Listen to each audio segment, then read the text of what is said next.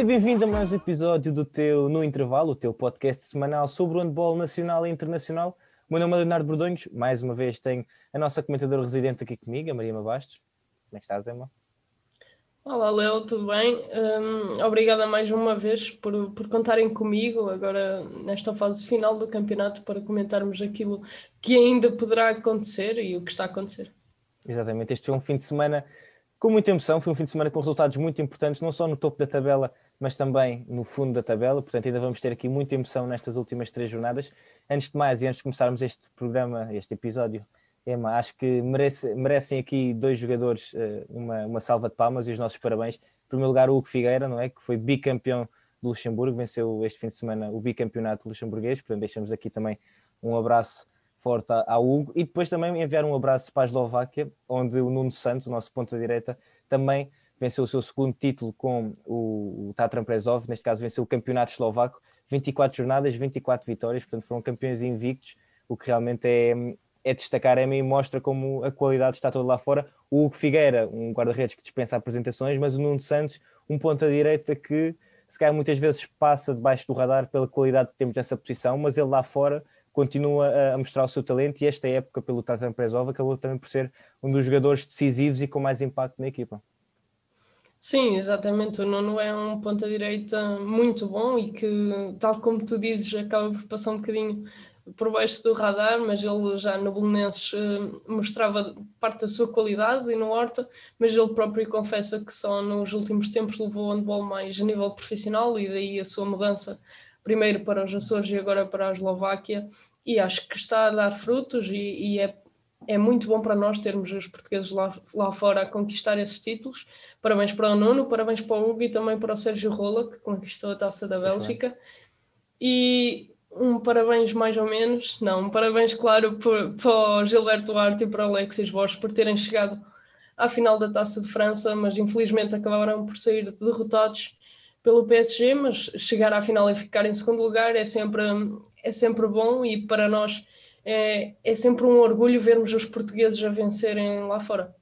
E já que estamos a dar os parabéns, também temos que dar os parabéns então ao Atlético Guardês, à nossa Patrícia Lima e à Sandra Santiago, que conseguiram ficar em segundo lugar. Claro que conseguiram, gostaríamos que elas fossem campeãs, mas o segundo lugar numa liga tão competitiva como é a Liga Espanhola é de se dar os parabéns. E elas que na próxima temporada vão jogar então a HF European League, portanto, mais portuguesas a jogar nas competições europeias, que vai de acordo bem contra aquilo que nós também falámos aqui com a Jéssica e com a Mariana, de termos essas portuguesas exatamente a disputar competições europeias, um nível competitivo mais elevado. Portanto, aqui os parabéns a todos estes portugueses e portuguesas que estão lá fora e que levam tão alto a nossa bandeira portuguesa. Aqui os parabéns a todos eles, a todas elas, por aquilo que têm feito no estrangeiro, que sabemos que é muito difícil viver no estrangeiro e, portanto, para além dessa dificuldade que é estar lá fora, conseguir então ter estes resultados é, é realmente louvar e de se destacar. Mas também temos resultados cá dentro muitos resultados, resultados importantes, Emma, e portanto passamos então para o nosso campeonato placar Handball 1 e esta 27 jornada que o Porto deu um passo mais ainda.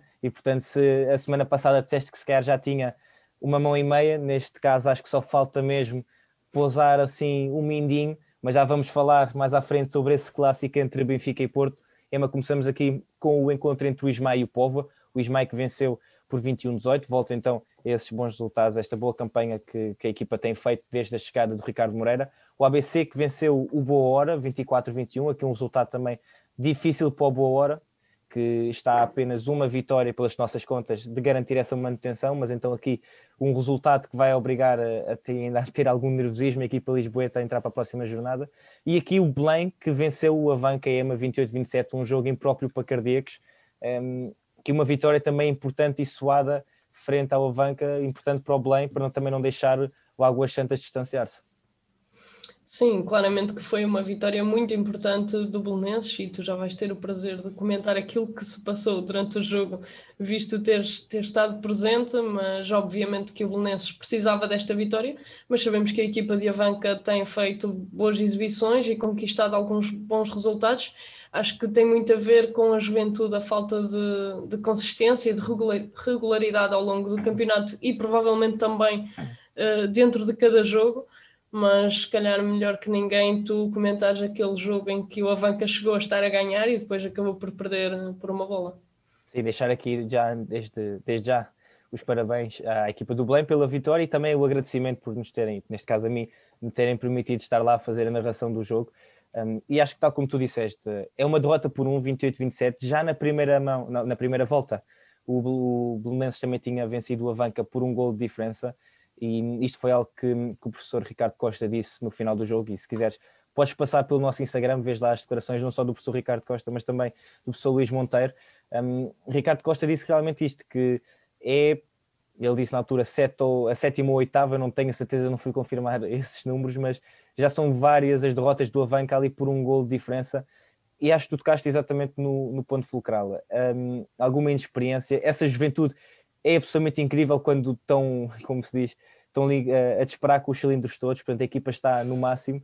Um, e nos melhores momentos do Avanca realmente viu-se isso. O André Souza é um central espetacular, tão jovem, mas organiza o jogo com uma, com uma clareza de pensamento absolutamente espetacular.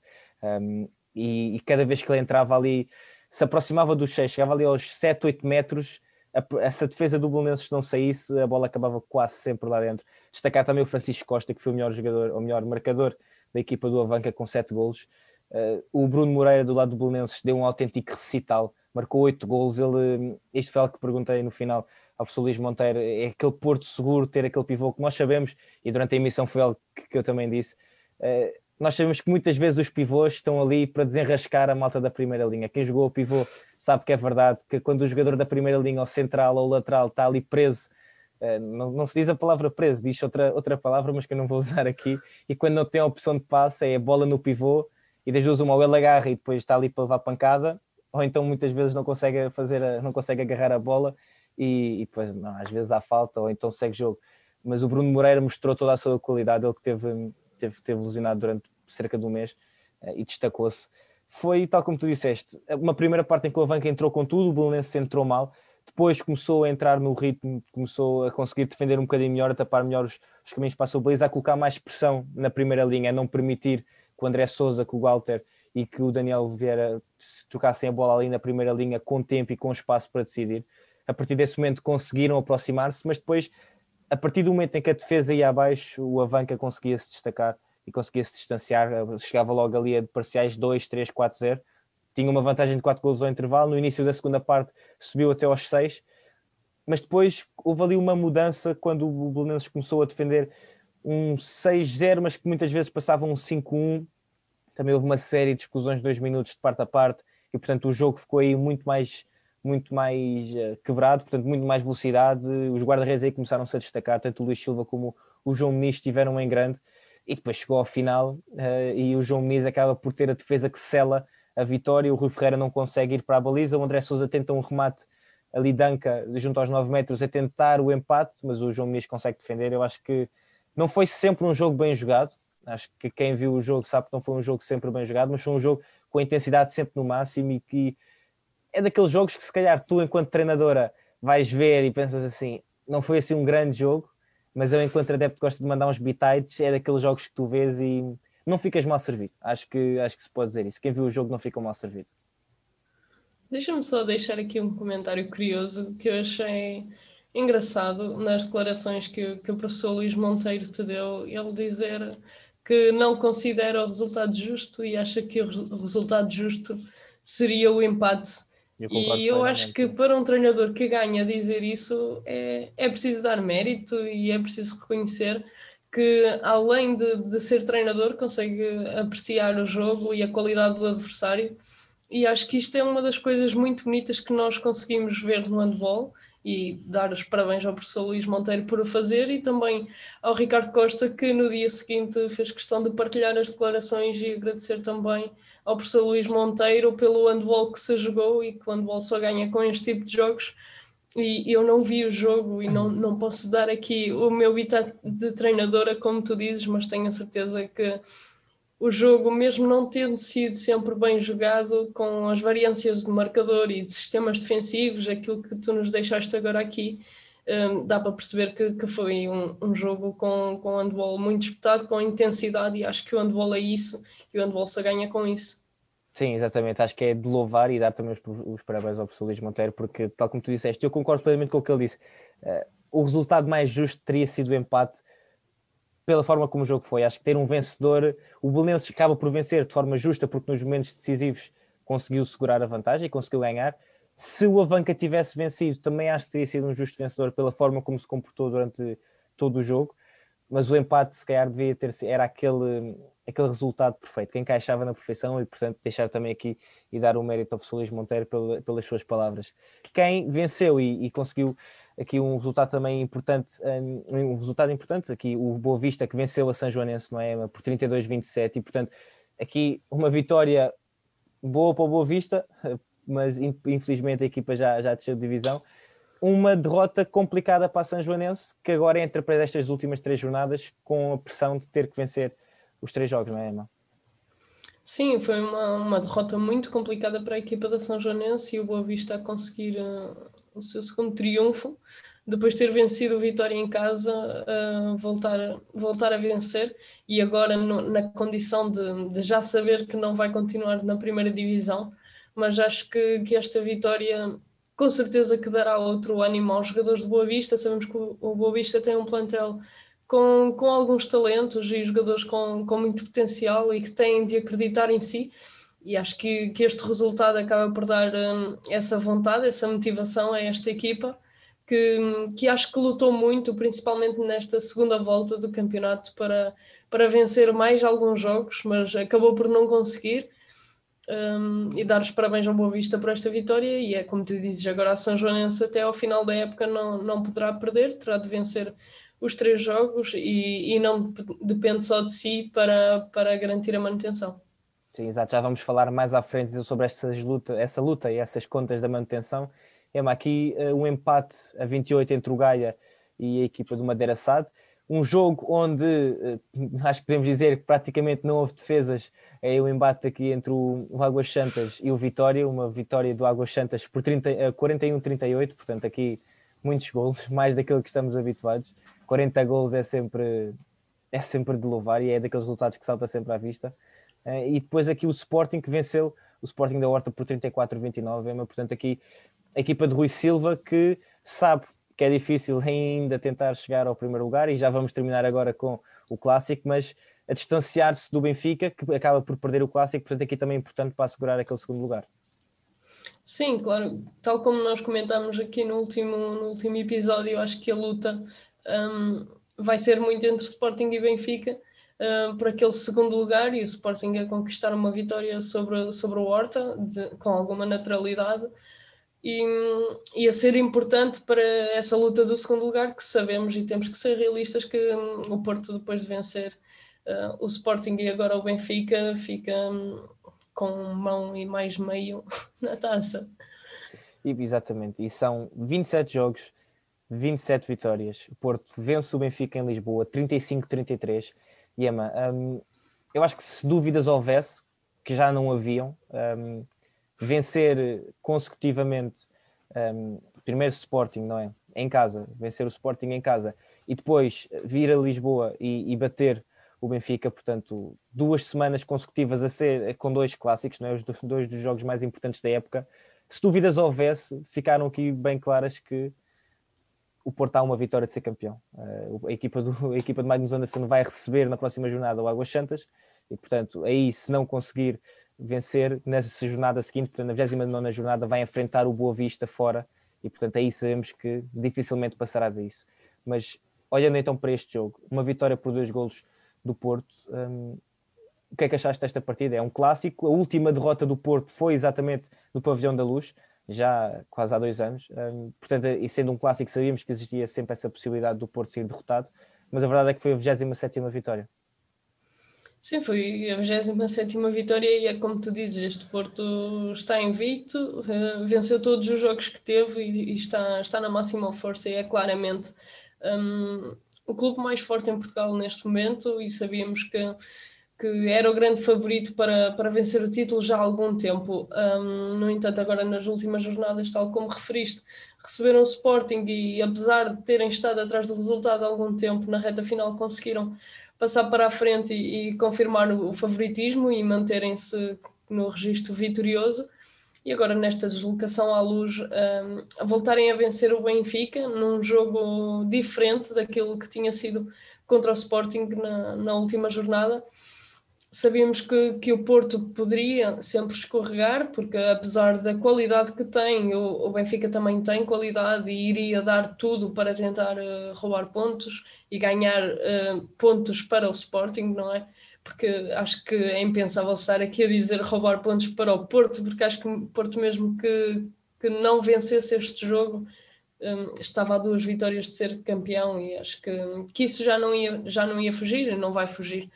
Mas foi um Benfica que, que se apresentou com vontade de, de ganhar pontos, uh, apostou muito na velocidade, uh, sabemos que isso é, é, um dos aspectos onde o Benfica poderia tirar partido e tentou, tentou explorar isso. Uh, muita relação com a segunda linha, aproveitar bem as transições ofensivas e apresentando algumas dificuldades ao Porto, mas o que é certo é que o Porto conseguiu sempre estar na frente do resultado, sempre que o Benfica teve bola para reduzir a desvantagem para um, depois de dar ali um parcial de 2-3-0, falhava e vinha ao Porto, respondia com um parcial de 2 ou 3-0 e voltava a estar a ganhar por 3 ou 4 golos, 3 ou 4 não, 4 ou 5, uh, eh, grande parte do jogo. Uh, a vantagem nunca, nunca acabou por fugir para o lado do Benfica porque o, o Porto não deixou e apesar de, do Benfica ter lutado, acho que nos momentos decisivos, quando o Benfica estava a crescer no jogo, acabou por aparecer ou o Nikola Mitrevski ou alguém do Benfica não, não conseguiu concretizar por outro motivo e, e por isso acho que o Porto saiu vencedor e acho que foi um justo vencedor, apesar também da boa exibição do, do Sérgio Hernandes, em alguns momentos já aparecer, em alguns momentos decisivos, mas não foi suficiente para a equipa do Benfica conseguir eh, roubar pontos. Exatamente, e portanto aqui mais uma vitória importantíssima. Se dúvidas houvesse, o Porto vence dois clássicos consecutivos, em clássicos de alta intensidade. A equipa, depois de conseguir recuperar, dizemos que foi um jogo, tanto do ponto de vista físico como do ponto de vista psicológico, foi difícil conseguirem dar a volta àquele resultado menos positivo, jogarem em casa contra o Sporting, numa altura em que aí sim, caso o Sporting vencesse, relançava ou colocava um pouco mais em aberto esta disputa pelo título, chegarem a, a Lisboa e conseguirem bater o Benfica por 35-33 é de destacar. São 27 jogos, 27 vitórias. São números, e eu já disse isto, disse isto na altura quando fizemos a antevisão do, do clássico entre Sporting e, e entre Porto e Sporting para modalidades com vozes, e digo agora, são mais de 60 jogos ou 60 jogos que esta equipa do Porto está sem perder, um, não só neste campeonato, mas também já nas edições anteriores. São, acho que podemos colocar isso quase comparar com o, Barcelona em Espanha. E, e, aqui ainda não vamos falar de um Porto campeão, ainda falta. O Porto tem que vencer este jogo da 28 jornada contra o, o Águas Santas no Dragão Arena e, portanto, a partir daí depois podemos fazer um episódio a falar então sobre este Porto. Mas é de destacar, eu acho que o mérito é preciso, é preciso ser dado, são muitos jogos e manter este nível de consistência quando também jogam Liga dos Campeões, ainda para mais numa época tão atípica como esta, com jogos adiados, com paragens e tudo mais, e, com, e sabemos, isto também é preciso destacar, esta equipa do Porto é a espinha dorsal da seleção nacional. Portanto, estes jogadores têm muitos e muitos e muitos e muitos e muitos jogos em cima das pernas. É que ainda por cima agora, se nós falamos de seleção e queremos, obviamente, que chegar a Jogos Olímpicos, Europeus e Mundiais, são mais jogos ainda nas pernas. Por acaso é curioso e até quando terminarmos aqui este episódio até vou ver quantos uh, jogos é que os jogadores que, que são do futebol do Porto e estão na seleção fizeram um, esta época, uh, tendo em conta que o Porto jogou o campeonato, fez alguns jogos da Taça de Portugal, um, tem a Champions e depois durante a época não sei quantos jogos de qualificação europeia que apanhámos esta época, mas provavelmente quatro ou cinco, não? Não, quatro, foram seis talvez. jornadas, não foi? Foram seis jornadas da, da, do qualificação para o europeu. É verdade, duas em novembro, acho eu, duas em janeiro, duas em abril. Exatamente. Seis, seis jogos para a qualificação, mais os jogos do Mundial, mais os pré-olímpicos. Okay. só aí já vão seis, três dos pré-olímpicos, nove. Estou muito curiosa a Mais os três jogos da fase de grupos da Liga do, do Mundial, portanto 12. Mais uh, o jogo contra a Noruega, uh, França. Contra quem é que jogámos mais no Mundial? França, Noruega. No Mundial tivemos Argélia, Marrocos e, Sim, Islândia. e Islândia. E depois Noruega, Suíça, Suíça. e França. Portanto, 15 jogos de Mundial, 15 jogos de Mundial europeu e, e pré-olímpicos, mais, mais 27 de campeonato. 27 de campeonato, portanto são muitos, eu sou uma matemática, mas pronto, 37, que são 42 jogos, mais os jogos de Taça de Portugal que fizeram um ou dois, portanto 49, mais Dois, os jogos de Liga dos Campeões, mais os jogos de Liga dos Campeões, são muitos. Que são 10, 10. na fase de grupos, Sim. mais 2 nos oitavos. Portanto, 49, 59 jogos, quase 60 jogos. É, é melhor, vão passar os 60 jogos, portanto são muitos jogos, muitos jogos. É realmente, é realmente louvar. Não vamos já dar os parabéns ao Porto pelo seu campeonato, porque o Porto, e ressalvamos isto, ainda não é campeão. A equipa dos Dragões tem que vencer agora a próxima jornada, a próxima jornada ou a seguinte, eh, mas se vencer o Águas Santas agora no dia 22 de maio no Dragão Arena, o Porto é campeão e, portanto, está muito perto. O Porto está muito perto de ser campeão e se realmente o for já na próxima jornada, é claramente merecedor. Ema, eu acho que tu concordas comigo e quem nos está a ver e ouvir também só pode concordar, tendo em conta este nível de 27 jogos, 27 vitórias. Falamos de campeonato, falamos de topo da classificação, Ema, mas também é preciso falar daqui do fundo da tabela. E quando passamos para o fundo da tabela, as contas uh, também estão complicadas. Sabemos que a equipa do Boa Vista já desceu automaticamente divisão, não é? E depois temos aqui a equipa da São Joanense e o Boa Hora, separados por 4 pontos, estão 9 em disputa. Nós fizemos as contas há um bocadinho e, portanto, a equipa da São Joanense tem que vencer obrigatoriamente os três jogos e esperar que este Boa Hora perca pontos agora nas três próximas jornadas. Sim, pelas nossas contas, um, o Boa Hora está a apenas uma vitória de, de garantir a manutenção e todas as equipas que se encontravam aqui na linha d'água acho que já estão a salvo. Não sei se o Gaia, que só tem mais um ponto que o Boa Hora, teria que perder os jogos todos, mas isso obrigaria a São Joanense a vencer os jogos todos. E, e sabemos que vai ser muito complicado. A São Joanense na próxima jornada recebe o Gaia e na jornada a seguir vai ao ABC. Portanto, eu acho, eu acho que última... o, Gaia, o Gaia, se perder os três jogos, fica com 46 pontos e a equipa de São Joanense, se vencer os todos, fica com 47. Portanto, em teoria, se nós não nos estamos a enganar nas contas, não é? Uh, acho que Boa Hora e Gaia ainda estão aqui. Portanto, este, este São Joanense Gaia na próxima jornada é o tudo ou nada, eu diria. Sim, vai ser o jogo da manutenção em que se encontram duas equipas que estão à procura de garantir a manutenção. O Gaia está apenas um empate de o, de o conseguir. E a São Joanense precisa de vencer o Gaia em casa e depois na deslocação ao ABC e na recepção ao Ismael e ainda assim esperar que, que a Boa Hora perca, perca pontos. Uh, não vai ser um desafio fácil para a São Joanense, uh, mas deixamos deixar aqui claro que o penúltimo classificado uh, não tem descida direta para a segunda divisão, irá disputar um, um, um play-off uma liguilha, exatamente, com o segundo classificado da segunda divisão, para aí sim de, decidir quem sobe e quem desce.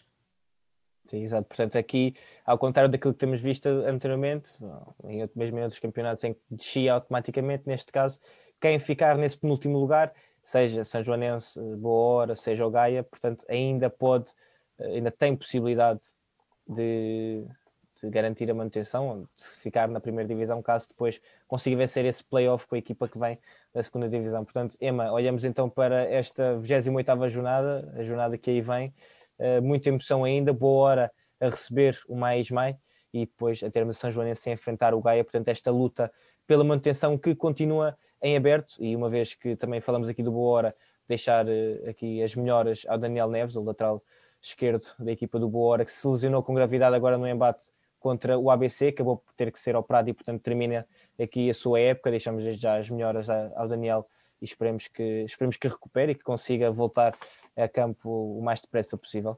Deixar aqui já desde, desde já aqui as nossas as melhoras, tanto de mim, da EMA, da 7 metros. E EMA, portanto, é um campeonato que está a aproximar do fim. Ainda aqui há algumas coisas por decidir. Um, um Porto com, diria, nove dedos já na taça de campeão, portanto, no, no bicampeonato um, e, e se o concretizar já na próxima jornada, claramente um, um, vencedor com todo o mérito. Aqui, quando olhamos para a despromoção, também vamos ter muita emoção agora na, na próxima jornada e nas jornadas que aí vêm. Lembramos que ainda faltam três jornadas, a 28, a 29 e a 30 jornada aqui do nosso campeonato de placar de balão. Emma, não sei se queres deixar uma última mensagem a quem nos está a acompanhar, a quem nos está a ver e a ouvir.